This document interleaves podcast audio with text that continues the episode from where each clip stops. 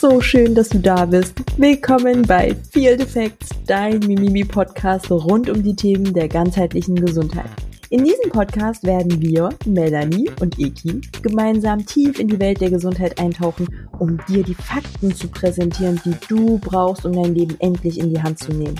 Wir entwerfen Mythen, hinterfragen Trends und liefern wissenschaftlich fundierte Informationen, damit du die richtigen Entscheidungen für ein grandioses Leben treffen kannst.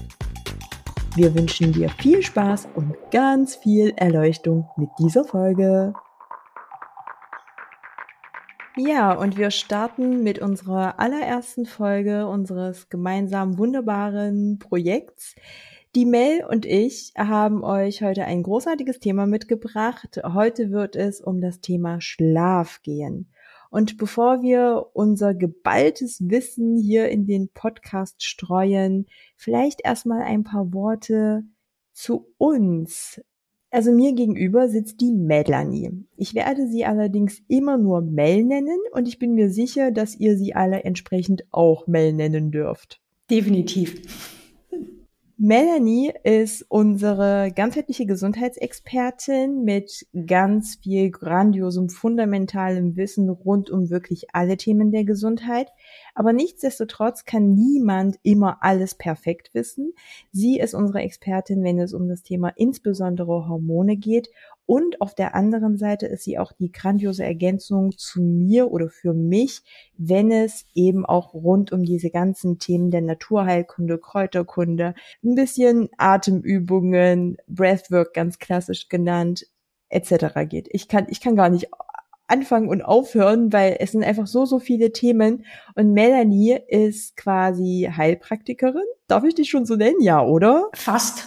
Ich sage jetzt mal ja, das, die Prüfung fehlt noch, aber. Ja, ja, die Prüfung steht noch aus, aber sie ist unsere Heilpraktikerin. Für mich ist sie das jetzt einfach. Äh, wir wissen, Klammer auf, noch nicht ganz. Und sie ist hier quasi die perfekte Ergänzung zu mir, weil so viel wie ich rede und versuche alles so verständlich wie möglich euch zu erklären und mich auch gerne mal ein bisschen dumm und doof stelle, so ist sie diejenige, die einfach alles, was ich in drei Minuten erzähle, in drei Worte packt.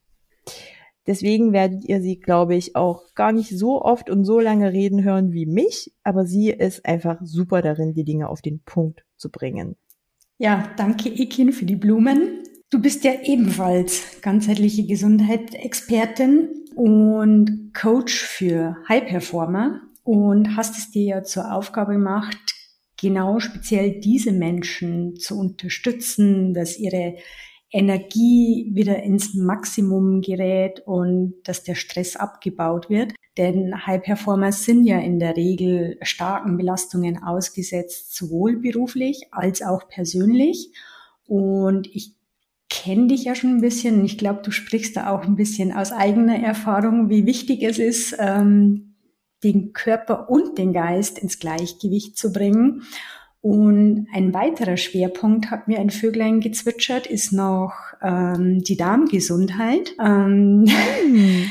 Der Darm ist ja auch ein zentraler Faktor für Wohlbefinden und Gesundheit ja, ich glaube, wir ergänzen uns, wie du so schön gesagt hast, ganz gut. Du redest manchmal längere Sätze als ich.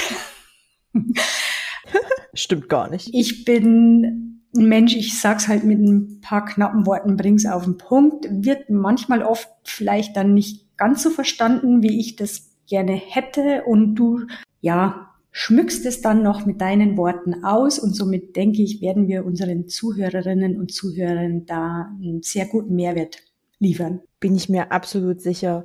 Also ich übernehme sehr, sehr gern die Rolle. Ich rede total gerne und ich übersetze das auch äh, total gerne in alle möglichen Sprachen um es den Zuhörern eben zu ermöglichen, es bestens zu verstehen. Und ich bleibe dabei, ich finde, es ist einfach eine super, super, super Konstellation von uns beiden, weil hier wirklich geballtes Wissen auf euch zukommt. An der Stelle würde ich auch sagen, wir starten direkt rein in das Thema. Warum reden wir heute über Schlaf, Mel? Ja, Schlaf ist ja eigentlich eine tägliche Gewohnheit, aber sie ist auch fundamental und biologisch notwendig. Und es liegt natürlich auch daran, dass der Schlaf eine wirklich entscheidende Rolle für die Erholung und die Regeneration unseres Körpers spielt. Denn wenn wir schlafen, durchläuft unser Gehirn und unser Körper gewissen Prozessen. Und da werden wir auf alle Fälle ein bisschen näher drauf eingehen. Und auf der anderen Seite ist es halt auch, ähm, das sag ich immer so schön, das Thema, was in unserem Leben eigentlich mit am höchsten priorisiert werden sollte.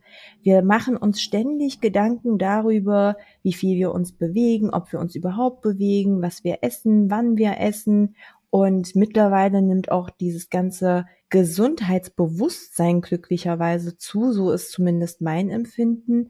Aber nichtsdestotrotz ist meinen Wünschen entsprechend tatsächlich die Priorität von dem Schlaf noch nicht ganz da, wo ich sie gerne hätte. Und an der Stelle sei einfach gesagt, dass Schlaf der kostenloseste und der wichtigste Lifestyle-Hack überhaupt ist, wenn auch das Thema mittlerweile ein bisschen den Anschein macht, ausgelutscht zu sein und auch relativ unsexy zu sein. Ich habe trotzdem das Gefühl, es ist noch nicht von allen so richtig verinnerlicht, warum das ein Gamechanger für das Leben sein kann. Hast du auch so ein Empfinden oder ist das bei dir ein bisschen anders? Nee, du hast es wirklich schön angesprochen. Es wirkt, glaube ich, wie viele Themen in der Gesundheitsbranche schon ein bisschen ausgelutscht. Aber es ist halt wirklich so, dass es, man braucht eigentlich nichts dazu. Man braucht, ja, kein, kein Invest, außer das Invest Zeit. Und das haben wir und das sollten wir uns auch nehmen. Und ein erholsamer und regenerativer Schlaf ist halt wirklich essentiell für so ziemlich alles, was erstens bei uns im Körper passiert, was, äh, wie wir wirken auf andere, was das Hautbild ausmacht und so weiter. Von daher, ja, für mich in den Coachings, ich glaube, das ist bei dir auch so immer so die erste Frage, wie sieht dein Schlaf aus und absolut, wie wird das verbessert? Absolut. Ja, dann hast du eigentlich schon auch direkt mit dem Inhalt begonnen.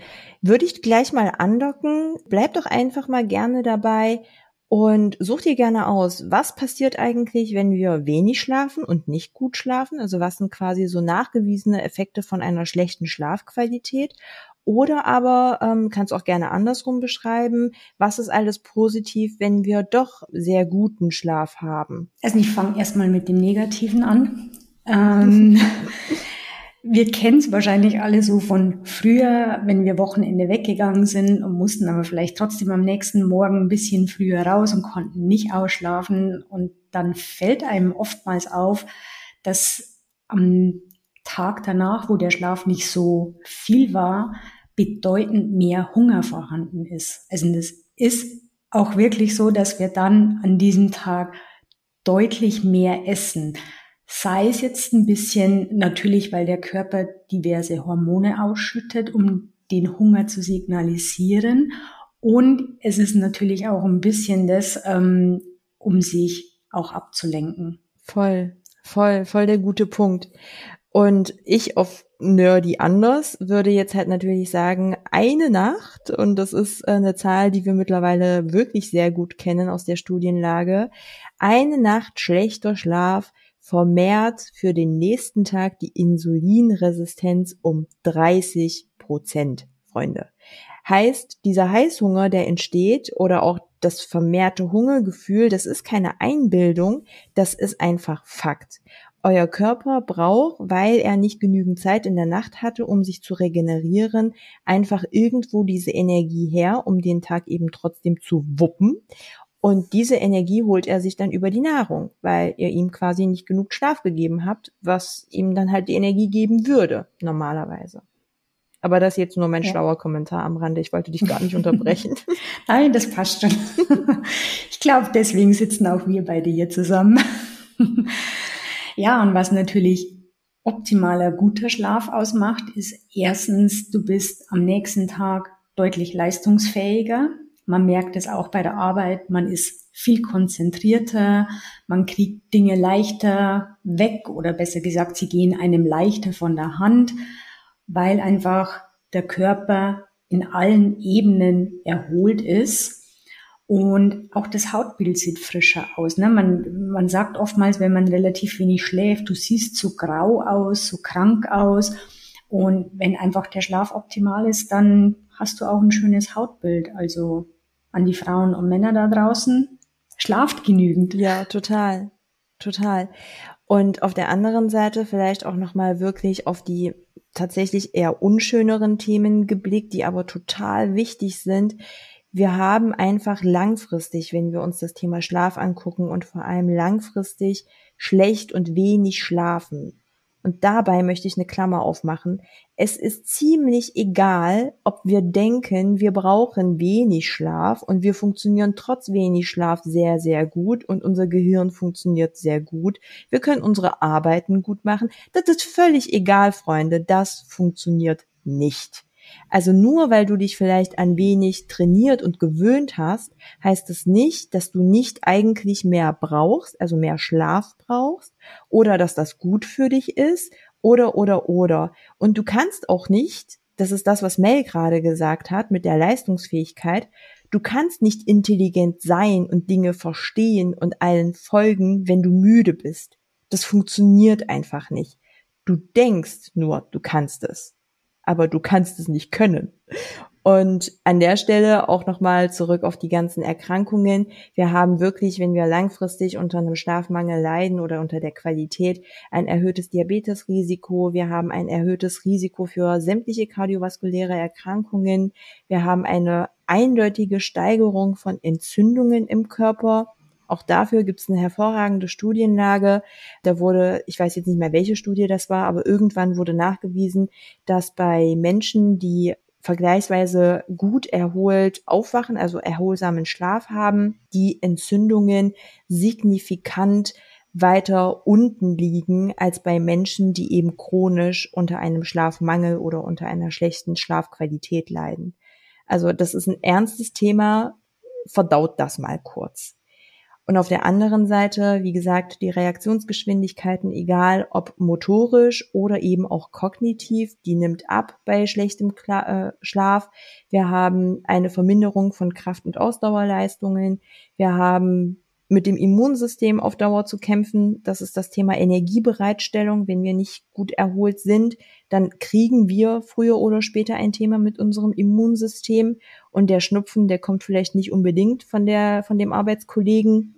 Und ich glaube, das ist jetzt nur ein Bruchteil von Themen, die da aufkommen. Wenn dir noch was einfällt, kannst du mich gerne ergänzen, Mel. Aber ich glaube, ja, die Liste ich, ist unglaublich aber, lang. Mh, ich glaube, da würden wir jetzt noch eine Stunde drüber reden, was, ähm, wenn der Schlaf nicht erholsam ist oder zu wenig ist, was das für Auswirkungen auf den Körper hat. Ja. Also man kann sich nicht vorstellen, man kann es auch, ich sage mal ganz schwer in Worte fassen, was man damit seinem Körper eigentlich antut. Absolut. Und um das Ganze ein bisschen zu breaken, Mel, Kennst du den Weltrekord von dem einen Herren, der irgendwie auf diese blöde Idee kam, tatsächlich einen Rekord aufzustellen, wie lange er nicht schlafen kann. Also ich weiß gar nicht, wie dieser Rekord sich schimpft, aber kennst du die Dauer? Äh, ich kenne sie, glaube ich, nur ungefähr. Du bist ja von uns beiden hier die Studienexpertin. Ähm, äh, die sich die ganzen Studien, glaube ich, unter das Kopfkissen legt und am nächsten Tag sind die im Kopf. Ähm, ich weiß nicht mehr, waren es irgendwie so zehn, elf Tage? Ja, ich bin mir nicht mehr sicher. Voll gut, voll gut. Ja, aber du bist die Zahlennördin, also sehr gut. Es sind tatsächlich elf Tage, elf Nächte und ähm, ja, ich wäre nicht ich, wenn ich es nicht genau mache, zwei Stunden aber sehr gut und das ist ein Rekord. Ähm, das ist jetzt ein Funfact, der tut überhaupt nicht zur Sache, den bitte keiner nachmachen sollte. Diesen Menschen ging es danach alles andere als gut und ich glaube, hätte der eine weitere Stunde gemacht, dann wäre der auch vielleicht tot gewesen. Also und da sehen wir halt auch, wie drastisch das sein kann, eben wenig zu schlafen und was das in unserem Körper alles kaputt macht. Ich glaube, man jeder kann sich ein bisschen vorstellen, wenn er mal ähm, weggeht und ich sage jetzt vielleicht nur drei oder vier Stunden schläft, da muss nie, noch nicht mal Alkohol im Spiel gewesen sein. Man ist einfach am nächsten Tag nicht mehr so, ja, soll ich sagen, man fühlt sich einfach beschissen. Ja, total. Und äh, was dieser Mensch da, glaube ich, durchgemacht hat, äh, diese elf Tage und zwei Stunden, ist irgendwie unvorstellbar. Ja, auf jeden Fall. Aber gehen wir mal ein bisschen tiefer rein. Wie sieht denn der Schlaf eigentlich konkret aus? Und ich will mich damit so ein bisschen auch dahingehend nähern. Wie viel sollten wir schlafen? Was ist, ähm, wir hören das ja auch ganz oft, beziehungsweise unsere Zuhörerinnen hören das sehr oft, Schlafzyklen, dann gibt es irgendwie auch noch Schlafphasen und wie lange sollte ich schlafen, wie lange sollte ich im Bett liegen, gibt es da irgendwie auch nochmal einen Unterschied. Und um dem Thema so ein bisschen auch mal langsam ähm, sich zu widmen, einmal die Frage an dich, Mel, wie sieht so ein Schlaf konkret aus? Ja, also du hast es ja schon angesprochen mit den Schlafphasen, Schlafzyklen. Ähm, per se kann man es mal ganz einfach gesagt zu sagen, es gibt die Non-REM-Schlafphase und die REM-Schlafphase. Phase. Diese werden wiederum in etwas kleinere Schlafphasen noch unterteilt. Ähm, ich will jetzt da gar nicht zu detailliert reingehen. Also wichtig immer nur REM und Non-REM-Schlafphase. Und man kann es sich so erklären, in der REM-Schlafphase, diese sogenannte Rapid Eye Movement Phase, ist so, ähm, sieht man ganz oft in Filmen, wenn Leute schlafen, dass die Augen sich dann ständig bewegen. Und das ist ein Teil dieser Phase. Bei der Non-REM-Schlafphase ist es halt so, dass alles langsamer funktioniert. Die Gehirnaktivität funktioniert langsamer. Hier wird auch, ja, hier findet auch die körperliche Regeneration statt, äh, das Wachstum der Muskeln, Reparatur von Gewebe und, und, und. Und ähm, wichtig ist vielleicht hier nochmal zum Verständnis, ein Schlafzyklus durchläuft quasi mehrere Phasen. Ähm, um es ganz konkret zu machen, sind das hier fünf Phasen. Wenn hier irgendwie einige Nerds mit dabei sind, aber im Grunde genommen sind die wichtigsten genau die, die Mel genannt hat. Einmal die Non-REM und einmal die REM-Schlafphase. Und in diesem Zyklus, in diesem einen Schlafzyklus, durchlaufen wir quasi Phase für Phase. Also das könnt ihr euch wie so eine Treppenstufe vorstellen. Wir gehen einmal eben von der Wachphase, von dieser leichten Einschlafphase, gehen wir in Richtung Schlafphase, äh, Tiefschlafphase, Stufe für Stufe runter. Und irgendwann sind wir eben ganz unten angekommen in der längsten Schlafphase, der Tiefschlafphase, wo ganz viel diese körperliche Regeneration stattfindet und gehen dann aber eben auch von dort aus wieder ein Stück weit nach oben, zurück in die Vorstufen, also ist wie so ein, wie so ein Kreis, wie so eine Treppestufe, ne? wir müssen dann auch wieder zurücksteigen und irgendwann ganz oben ist dann eben diese REM-Schlafphase, wo eher die Regeneration auf der kognitiven Ebene stattfindet in der REM, also in der Rapid Eye Movement Schlafphase, wo, ähm, wie du gerade so schön sagtest, diese ganzen schnellen Augenbewegungen stattfinden. Das ist auch die Phase, wo wir ganz viel beobachten, dass wenn Menschen ein Thema damit haben, morgens zu früh wach zu sein oder nicht lange genug schlafen zu können, dass sie hier tatsächlich viel weniger REM bekommen, also REM-Schlaf bekommen. Und das ist, das beobachte ich zum Beispiel auch ähm, im Coaching ganz oft, bei meinen Coaches der Fall, die vor allem Berührungen mit Schlafmedikamenten oder mit Antidepressivum haben. Denn auch hier, da habe ich natürlich auch entsprechend recherchiert, wissen wir, dass diese Medikamente hier extrem nicht nur in den Hormonhaushalt eingreifen, sondern eben auch den REM-Schlaf wegknipsen. Ja. Es ist auch super wichtig, also das ist physiologisch auch total clever von unserem Körper, dass der in der ersten Nachthälfte sich den Tiefschlaf als Priorität holt und eben gegen morgens er den Fokus auf REM-Schlaf legt. Also das ist evolutionär bedingt und das ist total gut so. Und mal vielleicht noch eine andere spannende Frage, Mel. Wann träumen wir denn eigentlich? Weißt du das? ähm, ich weiß es wirklich nicht. Ich wollte nur ergänzen zu dir, bevor wir in die Tiefschlafphase überswitchen, ist es ja oftmals so, ich weiß nicht, ob ihr das kennt, wenn man im Bett liegt und dann noch so, so einen kurzen Zucker hat. Ähm, Boah, voll. Ich habe das gestern dann, Nacht erst gehabt. Genau. Und dann geht man in die Tiefschlafphase über. Also das ist so wirklich, da fängt der Körper dann an, ich sage jetzt mal, alles loszulassen und sich zu entspannen. Krass. Das hatte ich tatsächlich gestern. Da dachte ich oh, was war denn das jetzt schon wieder? Ja. ja, aber tatsächlich, wir träumen in beiden Schlafphasen. Also es gibt ähm, hin und wieder, das habe ich auch äh, ab und zu mal gehört, dass ähm, die einen sagen, man schläft, äh, man schläft, man träumt nur in der REM-Schlafphase oder man träumt nur in der Non-REM-Schlafphase. Ja, überwiegend träumen wir in der REM-Schlafphase. Das sind auch meistens die Träume, an die wir uns erinnern. Aber nichtsdestotrotz, wir träumen tatsächlich in beiden Schlafphasen. Wir erinnern uns meistens nur nicht mehr an die Träume aus der Tiefschlafphase. May, wie lange sollte so ein Schlafzyklus gehen? Also wenn wir da die Stufen ständig runter und hoch wandern und das Ganze eben aus diesen fünf äh, verschiedenen Phasen besteht, wie lang ist denn ein solch Zyklus? Es ist ein wissenschaftlich gesehen, äh, sagt man immer so zwischen 90 und 120 Minuten, wobei es jetzt für mich als Mathematikerin rein rechnerisch ist es immer schöner mit 90 Minuten zu rechnen. Äh, auch in meinen Coachings äh, bringe ich das so bei, mit 90 Minuten zu rechnen, weil es wirklich einfacher ist.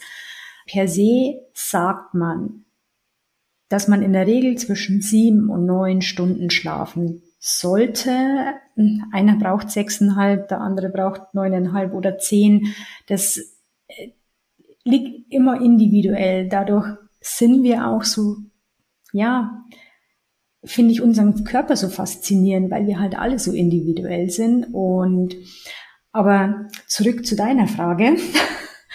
Wenn wir jetzt eben einen Schlafzyklus mit 90 Minuten nehmen, können wir uns eigentlich ziemlich einfach ausrechnen. Ich stehe oder muss um 6 Uhr morgens aufstehen und sollte per se mal um siebeneinhalb Stunden reinen Schlaf zu haben, ungefähr dann fünf Schlafzyklen haben. Das heißt, ich rechne zurück und weiß, wann ich ins Bett gehen muss. Wir sprechen hier von reiner Schlafenszeit und nicht von der Zeit, die wir im Bett liegen. Ganz wichtiger Punkt. Genau. Das heißt eben, ich gehe ins Bett, ich denke vielleicht noch nach, ich mache noch eine Meditation oder sonstige Geschichten, die wir jetzt nicht näher ausführen genau. wollen. Genau, wir lassen das mal so stehen. Ähm, ja, und dann rechnet einfach nochmal, weiß ich nicht, 20, 30 Minuten, 45 Minuten drauf, dann habt ihr eigentlich einen guten Leitfaden, da soll ich ins Bett gehen, fünf Schlafzyklen schlafen, dass ich um die und die Uhrzeit fit und ausgeruht wieder aufstehen kann. Genau. Und diese Individualität, die, die du angesprochen hast, die ist halt auch super wichtig, dass das auch wirklich sich jeder nochmal bewusst macht. Es ist völlig normal, wenn ich zum Beispiel mit siebeneinhalb, also mit fünf Zyklen beispielsweise, mit siebeneinhalb Stunden total fit bin, aber du oder wenn ihr irgendwie Partner, Partnerin habt, ne, die dann halt irgendwie länger brauchen. Vielleicht brauchen die ein bis zwei Zyklen mehr. Vielleicht brauchen die halt neun Stunden, zehn Stunden Schlaf. Das ist, es gibt hier kein richtig oder falsch. Wir wollen einfach nur nochmal sensibilisieren, weg von diesen pauschalisierten acht Stunden, die immer wieder im Raum stehen, die ganz viel auch in den Medien gebracht werden. Jeder ist super individuell und es gibt hier kein richtig oder falsch. Ihr müsst für euch selbst herausfinden, was euer Körper braucht und dann solltet ihr natürlich aber auch eurem Körper geben, was er braucht. Und ja, es ist nicht ganz so geil, wenn ihr einen Körper habt, der zehn Stunden Schlaf braucht, weil das natürlich andere Zeit ist, ähm, die woanders weggeknipst werden muss. Aber die ist halt entsprechend auch wichtig. Und nichts ist wichtiger als das. Also das auch wirklich bitte nochmal verinnerlichen und dafür sorgen, dass ihr eurem Körper den Schlaf gebt, den er braucht. Ja, ich ergänze da noch was dazu, weil mir jetzt gerade so spontan in den Kopf geschossen ist. Ähm, das heißt ja immer, im Alter braucht man nicht mehr so viel Schlaf. Ich denke, du hast es bestimmt auch schon mal gehört. Voll oft. Ähm, ist per se richtig. Wir sprechen hier aber ab einem Alter von 65 Jahren plus Und die Zeit, die wir da weniger Schlaf benötigen laut Studienlage, sind ungefähr 20 bis 30 Minuten. Also das ist ja eigentlich nichts. Hm. Ja. Und ähm, vielleicht da nochmal äh, ergänzend, also jetzt gar nicht zu diesem, wenn wir älter werden, ne? Ich hatte letztens irgendwann auch wieder eine Studie in der Hand. Also ich habe ständig Studien in der Hand. Ne? Also für den Fall, dass das jetzt hier jemanden wundert, warum ich ständig mit irgendwelchen Studien hantiere, ich habe jeden Tag irgendwie ein paar Studien in der Hand. Und in der einen wurde, ich weiß jetzt die konkrete Altersbegrenzung nicht, aber es ging um junge Männer, ich meine im Alter zwischen 20 und 25, aber ich bin mir wirklich nicht mehr so sicher, dass hier wirklich vermehrt Schlaf benötigt wird. Also da gab es eine Studie, die haben sich da wirklich die Männer angeguckt und haben die nochmal in der gleichen Altersgruppe mit den Frauen gegenübergesetzt und haben geguckt, wie lange schlafen die Männer, wie viel brauchen sie, um wirklich bei äh, der entsprechend guten Leistungsfähigkeit zu landen und Regeneration zu sein. Und hier wurde festgestellt, diese Männer brauchen wirklich mehr Schlaf. Also, liebe Damen da draußen, wenn euer Freund zwei Stunden länger Schlaf braucht oder früher ins Bett muss, nicht böse sein, nicht garstig werden, gönnt es ihm einfach. Er muss gesund sein. Er braucht das. Das tut er nicht, um euch zu ärgern. ja, sehr schön. Ja, wir haben jetzt darüber gesprochen, wie so eine Phase, wie so ein Zyklus und so aussieht und was alles so in der Nacht passiert. Aber was können wir denn vielleicht den Menschen da draußen mitgeben, was sie tun können, damit wirklich ihr Schlaf auch optimiert wird, verbessert wird und auf das nächste Level gehoben wird? Wir können ganz viel tun und keine Angst, ihr müsst nicht alles auf einmal umsetzen. Step by Step probiert's aus. Für den einen funktioniert's, für den anderen vielleicht nicht so. Aber also meine Game Changer, um meinen Schlaf zu verbessern, war, dass ich wirklich versuche, abends keine Nachrichten mehr zu gucken, einfach um diese negativen Geschichten nicht mehr an mich ranzulassen, auch wenn es im Unterbewusstsein ist, es arbeitet in der Nacht weiter.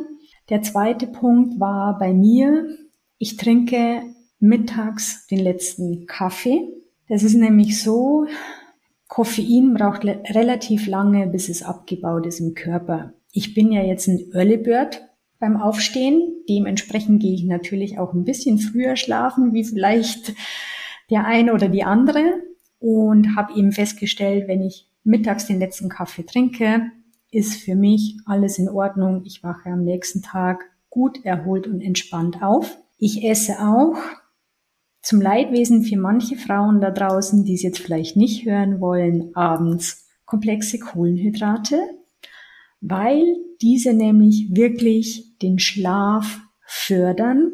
Und ich spreche jetzt von kohlenhydrathaltigem Gemüse, von Kartoffeln, von Süßkartoffeln und den Kohlenhydraten ist es egal, wie spät es ist. Voll gut gesagt. Als ob, wenn ich jetzt ein Kohlenhydrat wäre, dann würde ich, glaube ich, ähm, auch nicht sagen, nee, nee, nee, nee, nee, wenn du mich jetzt aber isst, dann wirst du dir dafür die Rechnung bekommen. Ja. Aber das ist halt so in den Köpfen drin. Ne? Das ist halt, äh, ja, einer von vielen Mythen, ähm, die wir, denke ich, auch noch aufklären werden. Ja, voll. Das Thema Ernährung wird versprochen, Ehrenwort an der Stelle, nochmal separat ein Thema werden. Aber Kohlenhydraten, wie es Mel gesagt hat, ist es ziemlich, ziemlich egal, wann sie gegessen werden und sie werden nicht an der Hüfte kleben bleiben, nur weil ihr sie abends esst. Sehr schön gesagt, ja. Ich, ich wollte jetzt schon was sagen, den Kohlenhydraten ist es scheißegal, wie spät es ist. ja, ist ja so. Ja. Aber vielleicht äh, tatsächlich noch mal eine Ergänzung zum Thema Koffein. Du ja. hast es sehr schön gesagt und das ist ein sehr, sehr wichtiger Punkt, aber ich wäre nicht ich, wenn ich das nochmal hervorheben wollen würde. Freunde, ich erlebe das vor allem in den ganzen High-Performer-Jobs, die ich habe. Viel Büroarbeit, viel den ganzen Tag im Büro, ganz viel vor dem Bildschirm. Natürlich ist das eine herausfordernde Arbeit für den Kopf und vor allem auch für die Augen. Und ich finde auch, dass bei Tätigkeiten, die überwiegend im Sitzen stattfinden, eben diese Müdigkeit auch schneller bemerkt wird oder halt bewusst wahrgenommen wird im Verhältnis zu Arbeiten, die eher handwerklicher Natur sind oder draußen an der frischen Luft stattfinden. Und hier wird eben ständig zu Kaffee gegriffen. Ständig. Und wir wissen mittlerweile, dass eben Koffein eine geisteskranke Halbwertszeit hat von mittlerweile laut Studienlage achteinhalb Stunden. Aber auch das ist super individuell. Also bei mir hat Koffein, glaube ich, eine Halbwertszeit von zwölf Stunden. Ich weiß es nicht, aber es fühlt sich jedenfalls so an. Ich habe dazu auch in der Vorbereitung mir nochmal eine Meta-Analyse angeguckt, die zusammenfasste ähm, von 24 Studien, by the way, dass auch wenn wir denken, uns macht Koffein nichts aus, wir können Kaffee trinken und direkt danach schlafen gehen und wir fühlen uns gut und ach, was es nicht alles gibt. Es ist einfach faktisch so, dass selbst wenn ihr einschlafen könnt, Koffein euch einen Strich durch die Schlafqualität macht und ihr es aber einfach nicht wahrnehmt. Das ist einfach Fakt. Deswegen schaut bitte, dass ihr wirklich den Koffeinkonsum ab Nachmittag einstellt. Wenn ihr zu den Menschen gehört wie uns beide, also ich, ich, weiß es, wir lieben den Kaffeegeschmack. Ich glaube, wir würden auch am liebsten den ganzen Tag irgendwie ja, stündlich immer mal eine Tasse Kaffee trinken, aber wir switchen dann halt wirklich irgendwann auf koffeinfreien Kaffee um. Und das war auch total schön. Wir waren gemeinsam auf einer Reise vor kurzem. Da hat dann jeder seinen koffeinfreien Kaffee aus dem Koffer gepackt. Das war natürlich auch schön zu sehen. Und das machen wir halt aber nicht, weil wir so gerne Kaffee durch die Welt mit uns schleppen, sondern weil wirklich koffeinfreier Kaffee hier eine sehr, sehr gute Alternative sein kann. Und wir wissen, nochmal zurück, ähm, um den Bogen zurückzuspannen, ich verliere gerne mal den Faden, dass diese Studienlage eben auch zeigte, auch wenn wir uns einbilden, es wäre alles gut, die Schlafeffizienz nimmt bei Koffeinkonsum ab Nachmittag um sieben Prozent ab. Das ist eine sehr signifikante Zeit.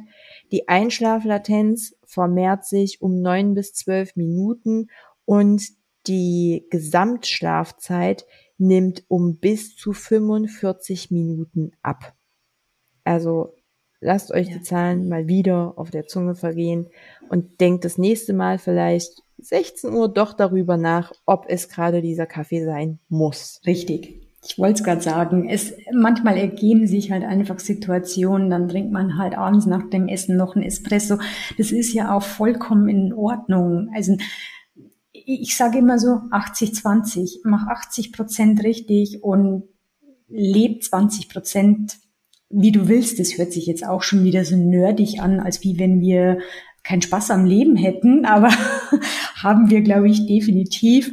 Ähm, was ich zu dem Thema mit dem Kaffee jetzt zum Schluss noch äh, sagen möchte, ist, wir haben alle schon relativ viele Tools an Trackern, sei es eine Watch, die irgendwas aufzeichnet, sei es irgendein Ring oder ein anderes Armband, ähm, die Daten aufzeichnen kann testet es einfach mal aus. Probiert mal eine Woche lang vielleicht mittags den letzten Kaffee zu trinken, guckt, wie euer Schlaf ist und versucht mal in der nächsten Woche ein, zwei Tage am Nachmittag nochmal einen Kaffee zu trinken und vergleicht einfach, Voll. wie sich euer Schlaf verhält. Und das sind, finde ich, immer so die besten Beweise, auch wenn man sagt, ja, mir macht es nichts, ich schlafe trotzdem gut, ähm, habe ich früher auch immer gedacht. Erst als ich es halt wirklich messbar hatte, wusste ich es und seit ich es umgestellt habe, merke ich halt auch, wie, wie viel besser es mir geht. Kann ich nur bestätigen. Aber zurück zum Thema. Was können wir noch tun, um unseren Schlaf zu verbessern? Blaulichtfilterbrille am Abend, vor allem jetzt, ähm, wo es morgens noch nicht so schnell hell ist, wo es abends schon wieder ein bisschen schneller dunkel ist, würde ich immer empfehlen, eine Blaulichtfilterbrille zu tragen beim Fernsehen oder wenn man noch am Smartphone sitzt, am Laptop sitzt. Was auch ganz wichtig Darf ist. Darf ich dich ganz kurz unterbrechen? Blaulichtfilterbrille, also gebe ich das dann einfach im Internet so ein und bestelle mir einfach so eine Blaulichtblockbrille oder muss ich ja, da auf was genau. Besonderes achten? Nee, Google einfach Blaulichtfilterbrille, da gibt's sehr gute Firmen, ohne jetzt Werbung für irgendwas zu machen. Aber da kann man nichts verkehrt machen. Aber das sind nicht die Standardbrillen, also die normalen Gläser, wo quasi einfach nur das Blaulicht nee. abreflektiert wird, sondern wir reden hier schon von den orange-rötlichen. Gibt's in unterschiedlichen Farben, in orange, ein bisschen dunkler. Ähm, ich habe selbst eine, da ich ja Brillenträgerin bin und eine Sehstärke benötige. Ich habe auch einen leichten Blaulichtfilter drinnen. Das ist aber so, so ein ganz leichter Braunton nur, kann man so ein bisschen mit dem Hautton vergleichen. Aber wenn man eben auch, wie wir ja viel vor dem PC sitzen, weil wir Coachings haben und Auswertungen und Blutanalysen machen, schadet es auch tagsüber nicht, wenn wir sowas tragen. Ja. Aber ja, du hast es angesprochen, das sind die mit diesen komisch gelben, orangen, dunkel orangenen Gläsern. Ja. Der nächste Punkt ist, geh jeden Tag zur gleichen Zeit ins Bett und steh jeden Tag zur gleichen Zeit auf. Ah, das ist so leicht gesagt. ich weiß, am Wochenende manchmal nicht so einfach. Ähm, aber das ist schon in der Woche versuchen. gar nicht so einfach. Also an der Stelle muss ich auch tatsächlich, ne, man muss sich auch manchmal an die eigene Nase fassen. Ähm, ich bin da schon bemüht. Ich versuche immer 22 Uhr, dass wirklich alle Lichter aus sind und Handy auf Flugmodus. Das ist übrigens auch ein Tipp, den ich mal hier so mit reinwerfen kann. Handy auf Flugmodus, Lichter aus und 22 Uhr versuche ich dann wirklich auch ganz schnell einzuschlafen. Ab und zu mache ich mir noch eine Schlafmeditation an. Zweiter Tipp. Aber ich habe halt zum Beispiel auch diese Woche gemerkt, ich musste an ein, zwei Tagen sehr früh aufstehen und da war ich halt schon halb neun im Bett. Und den anderen Tag, weil ich so früh wach war, wurde ich natürlich um 20 Uhr schon wieder hundemüde. War ich auch wieder so früh im Bett und konnte aber den nächsten Tag wieder etwas länger schlafen, weil ich nicht so früh aufstehen musste. Und habe dann gemerkt, 22 Uhr lag ich im Bett, aber ich war so wach und dann lag ich da bis 23 Uhr. Also, was ich damit sagen möchte, es ist nicht immer praktikabel, Definitiv. Ich weiß, wovon ich rede. Ich spüre das ja auch selbst, dass das nicht immer einfach ist. Vor allem gerade an Eltern. Ich glaube, das ist nochmal eine ganz andere Sache, wenn dann eben auch das Kind ist krank oder mehrere Kinder, wenn da nochmal irgendwie nachts das Kind aufwacht und vielleicht schlecht geträumt hat und ins Bett kommt und da der Schlaf sowieso nochmal ständig unterbrochen wird, früh früher aufgestanden werden muss, was es da nicht alles für Gründe gibt. Aber nichtsdestotrotz ist das ein sehr wichtiger Punkt, dass wir bemüht sein sollten, ungefähr zur gleichen Uhrzeit schlafen zu gehen, aber auch aufzuwachen. Ja. Hm. Bei mir ist es genau das Gegenteil. Ich gehe eigentlich immer um 21 Uhr ins Bett, stehe aber auch um 4.45 Uhr auf. Mhm. Ähm, ja, ist so natürlich verschiebt sich das mal, dass ich am Wochenende vielleicht erst um 22 Uhr ins Bett gehe und dafür mal bis 7 Uhr schlafe. Kann auch passieren, aber ich habe da schon so meine festen Zeiten drin. Wenn wir gerade bei zu Bett gehen sind, möchte ich da noch einen Tipp da lassen. Das Schlafzimmer sollte natürlich oder der Schlafraum sollte natürlich, wie du schon angesprochen hast, dunkel sein. Er sollte auch relativ kühl sein. Handy hast du ja auch schon gesagt. Flugmodus ich bin immer noch per se, wenn es machbar ist, schaltet wirklich komplett das WLAN aus, einfach um die elektrischen Frequenzen wegzuhaben.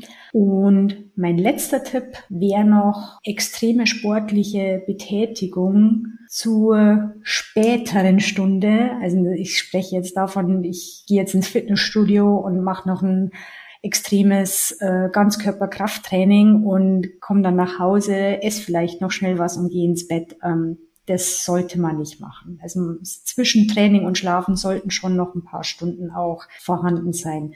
Ein kleiner Abendspaziergang spricht nichts dagegen. Ja, voll. Auch dazu ähm, hatte Doc Caro ganz, ganz neu heute erst einen Post äh, gemacht und hatte eben eine Zusammenfassung von einer Studie, die ich mir dann natürlich auch angeschaut habe. Wieso wundert mich das jetzt nicht? und ich habe dann natürlich in die Studie reingeschaut, wo es darum ging, dass diese Studie quasi belegt hat, dass Training an Abendstunden den Schlaf signifikant nicht beeinflusst. Und ein genauerer Blick in die Studie hat aber hier auch gezeigt, dass die Klammer aufgemacht haben und gesagt haben, solange das Training mindestens eine Stunde vorher beendet wurde. Und hier geht es aber auch vor allem um die Trainingsintensität und die Trainingsdauer. Heißt, wenn ihr eine Stunde joggt, was wirklich was Intensives ist und danach nach Hause kommt, schnell fünf Minuten duschen, fünf Minuten essen, schlafen, das wird nicht funktionieren. Das funktioniert auch physiologisch nicht. Das hat was mit dem Sympathikus und Parasympathikus zu tun. Aber das dazu später mal mehr. Aber wenn es wirklich ein abendlicher, gemütlicher Spaziergang ist oder eben ihr kommt vom Training und habt dann nochmal zwei, zweieinhalb Stunden, bis ihr wirklich schlafen geht, das ist kein Thema. Aber achtet darauf, dass das wirklich hier übereinstimmt, was die Zeiten angeht. Und du hast gerade zwischen den Zeilen eigentlich einen sehr wichtigen weiteren Punkt angesprochen, den hast du wahrscheinlich selbst gar nicht wahrgenommen. Vor dem Schlafen essen. Das ist auch ein Punkt. Auch hier, es gibt kein richtig oder falsch und das Essen vor dem Schlafen hat nichts damit zu tun, ob es sich an der Hüfte anlegt oder nicht. Aber nicht nur die Kohlenhydrate am Abend helfen, sondern es hilft auch, unmittelbar vor dem Schlafengehen wirklich auf größere Mahlzeiten zu verzichten. Es spricht nichts dagegen, wenn ihr wirklich nochmal Hunger habt, Hunger im Sinne des Hungers und nicht Appetit, nochmal vorher irgendwas Kleines zu snacken. Überhaupt kein Thema. Aber größere Mahlzeiten sollten tatsächlich mindestens zwei Stunden vor dem Schlafengehen beendet sein. Ja. Ich möchte auf jeden Fall ein Nahrungsergänzungsmittel den Zuhörern mit auf den Weg geben. Und zwar ist das Magnesium. Ich spreche das frei raus, weil es einfach ein, ein Supplement ist, wo wir wissen, es beeinflusst die Schlafqualität und verkürzt die Einschlafenzeit sehr, sehr, sehr positiv mit eigentlich einem kaum vorhandenen Risiko, vor allem mit keinem Risiko, wenn ihr die Dosierempfehlungen entsprechend der Zettel und das, was draufsteht, beachtet. Also da könnt ihr sicher sein, da macht ihr überhaupt nichts falsch. Wir in unserem Coaching arbeiten sowieso nochmal mit anderen Mengen, aber wenn ihr da jetzt ähm, frei unterwegs seid und keine, keinen Therapeuten, keinen Arzt an der Seite habt, der da beratend unterstützt, äh, ihr könnt euch gerne bei uns melden. Also wir helfen hier natürlich auch mit so kleinen Fragen sehr gerne, aber ansonsten guckt, dass ihr ein vernünftiges Magnesiumpräparat, idealerweise ein Magnesiumkomplex, Komplex, also mehrere Magnesiumformen in einer Kapsel, dass ihr da wirklich unmittelbar vor dem Schlafengehen es nehmt. Das hilft nochmal, die ganzen Regenerationsprozesse über Nacht ähm, tatsächlich positiv zu beeinflussen. Auch hier bitte nicht in die Drogerie rennen und Achtung, jetzt wird von Mel eine Ergänzung kommen, das Magnesiumoxid kaufen, weil das Magnesiumoxid ist nur was? Ein billiges Abführmittel. Genau. das ist so ein Insider zwischen uns beiden. Ja, ist so schön angesprochen. Also macht euch auch mal keine Gedanken, wenn ihr, oh, habe ich, wie viel habe ich jetzt genommen oder habe ich schon genommen und ihr merkt es dann definitiv. Und glaubt mir, man kann relativ viel Magnesium nehmen ohne den flotten Otto zu bekommen, weil wir sowieso im Mangel sind. Aber dazu klären wir auch mal später auf. Genau. Äh, ansonsten habe ich tatsächlich nochmal das Thema ätherische Öle. Also ich bin jetzt kein Ölexpertin, das wäre an der Stelle gelogen, aber ich kann euch von meinen eigenen Erfahrungen berichten. Ich habe in der Vergangenheit wirklich sehr ernsthaft mit Schlaf Problemen zu kämpfen gehabt. Also ich habe geisteskranke Einschlafenszeiten gehabt von mehreren Stunden, auch extrem vielen Schlafunterbrechungen. Also ich war teilweise bis zu zehnmal in der Nacht wach und bin schweißgebadet aufgewacht und musste mich dreimal umziehen und war dann auf der anderen Seite drei Uhr hellwach, obwohl ich nur eine Stunde, zwei Stunden geschlafen hatte. Also ich habe da wirklich was hinter mir, was Schlaf angeht und heutzutage toi toi toi nicht mehr. Und was mir unter anderem mit sehr stark geholfen hat, war Lavendelöl. Also ich, ähm, also das ist auch überhaupt kein Hexenwerk. Ihr könnt da wirklich einfach mal so ein bisschen recherchieren im Internet, bei irgendeinem Internethändler eures Vertrauens einfach mal so ein Bioöl, das ist immer ganz wichtig, dass es wirklich eine Bioqualität hat, Öl kaufen und ich tröpfe mir da einfach zwei Tropfen auf mein Kopfkissen, dass das auch nicht zu intensiv ist. Und Lavendelöl hat die hervorragende Eigenschaft, dass es unsere Stressrezeptoren blockiert, die wir quasi über unsere Sinne, vor allem an der Stelle über das Riechen eben aufnehmen und das sorgt auch nochmal, dass der Parasympathikus aktiviert wird. Also das ist quasi die Seite unseres Immunsystems, die dann eher für Entspannung und Ruhe sorgt und unserem Körper auch signalisiert, fahr dich runter. Und das bereitet quasi diese Phase auch nochmal sehr, sehr gut vor. Ja, ansonsten, wie gesagt, äh, Meditation, das hilft mir extrem, aber auch hier, das muss nicht jedem helfen. Ähm, wir hatten das Thema letztens. Ich weiß zum Beispiel, bei Mel funktioniert das gar nicht gut bei mir funktioniert das Nein. hervorragend. Das muss jeder für sich selbst herausfinden. Aber das kann unter anderem tatsächlich auch ein Gamechanger sein. Ja, also da wieder unser Körper ein Wunderwerk und sehr individuell. Für mich helfen Atemübungen vor dem Einschlafen. Hm, ja, der andere braucht noch zehn Minuten frische Luft oder muss vielleicht auch ein Tagebuch schreiben. Ja, voll. Um einfach seine Gedanken rauszubekommen und dann schlafen zu gehen. Ja, das mache ich tatsächlich auch total oft. Also wenn ich nicht meditiere, dann ist es irgendwie nochmal so Dankbarkeit, irgendwas, äh, wo ich nochmal wirklich in so ein schönes Gefühl reinkomme. Das ähm, hilft mir dabei nochmal, diesen ganzen Stress von dem Tag loszulassen und wirklich gut in diese Ruhe zu finden.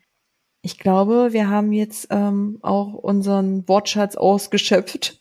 So ziemlich alles abgehakt. Ähm, Nochmal eine kurze Zusammenfassung für die Zuhörerinnen und Zuhörer. Ähm, es ist so, dass man sagen kann, Schlaf ist von entscheidender Bedeutung für die psychische und geistige Gesundheit, psychische und geistige für die physische und geistige Gesundheit. Äh, man merkt, wir sprechen jetzt doch schon ein paar Minuten zusammen. Über die verschiedenen Schlafphasen versucht ein Zyklus 90 Minuten, rechnet euch aus, fünf Schlafzyklen sollten wir mindestens haben. Achtet auf eine Schlafhygiene, esst auch gerne mal Kohlenhydrate abends, denn sie machen da auch nicht dicker als um 15 Uhr. Kühle Schlafzimmer, Blaulichtfilterbrille, WLAN aus, wenn es geht, extremer Sport weglassen, Dankbarkeit, Meditation. Und Zähneputzen nicht vergessen. Ja. Sehr guter Einwand. Aber das ist natürlich so, ne? man macht es automatisch. Man putzt sich automatisch jeden Morgen und Abend vielleicht auch noch zwischendrin die Zähne. Aber mit dem Schlaf mhm sollten wir es vielleicht auch so machen, dass wir das ein bisschen mehr Priorität werden lassen und Routine werden lassen. Das war ein sehr schönes Schlusswort. Das möchte ich auch gar nicht künstlich in die Länge ziehen. An der Stelle mit Blick auf die Zeit. Wir hoffen, dass ihr euch ein bisschen was mitnehmen konntet. Wir hoffen, ihr habt auch hier und da mit uns mitgeschmunzelt. Wir lassen euch die wichtigsten Informationen nochmal in den Show Notes da. Heißt, ihr findet auch dort unsere Webseiten, unsere Links zu unseren Instagram-Profilen. Wenn ihr Fragen habt, meldet euch bitte bei uns. Wir antworten wirklich sehr, sehr gern. Wir beißen nicht. Wir sind wirklich so nett, wie wir uns hier geben. Das ist nicht verstellt. Bitte gebt uns auch ehrlich Feedback. Wir haben hier total Freude daran, euch dieses ganze Wissen zur Verfügung zu stellen. Das ist ein Herzensprojekt, was wir hier auf die Beine stellen. Und wir sind aber auch natürlich auf euer Feedback angewiesen. Egal ob positiv oder negativ, eure Wünsche, eure Kritik, alles ist willkommen. Von daher freuen wir uns einfach über alle Meldungen, die uns erreichen. Sehr schön. Von daher, ich freue mich auf die nächste Folge und ich hoffe, ihr seid auch wieder alle mit dabei. Bis dahin, habt einen wunderschönen Tag. Tschüss. Tschüss.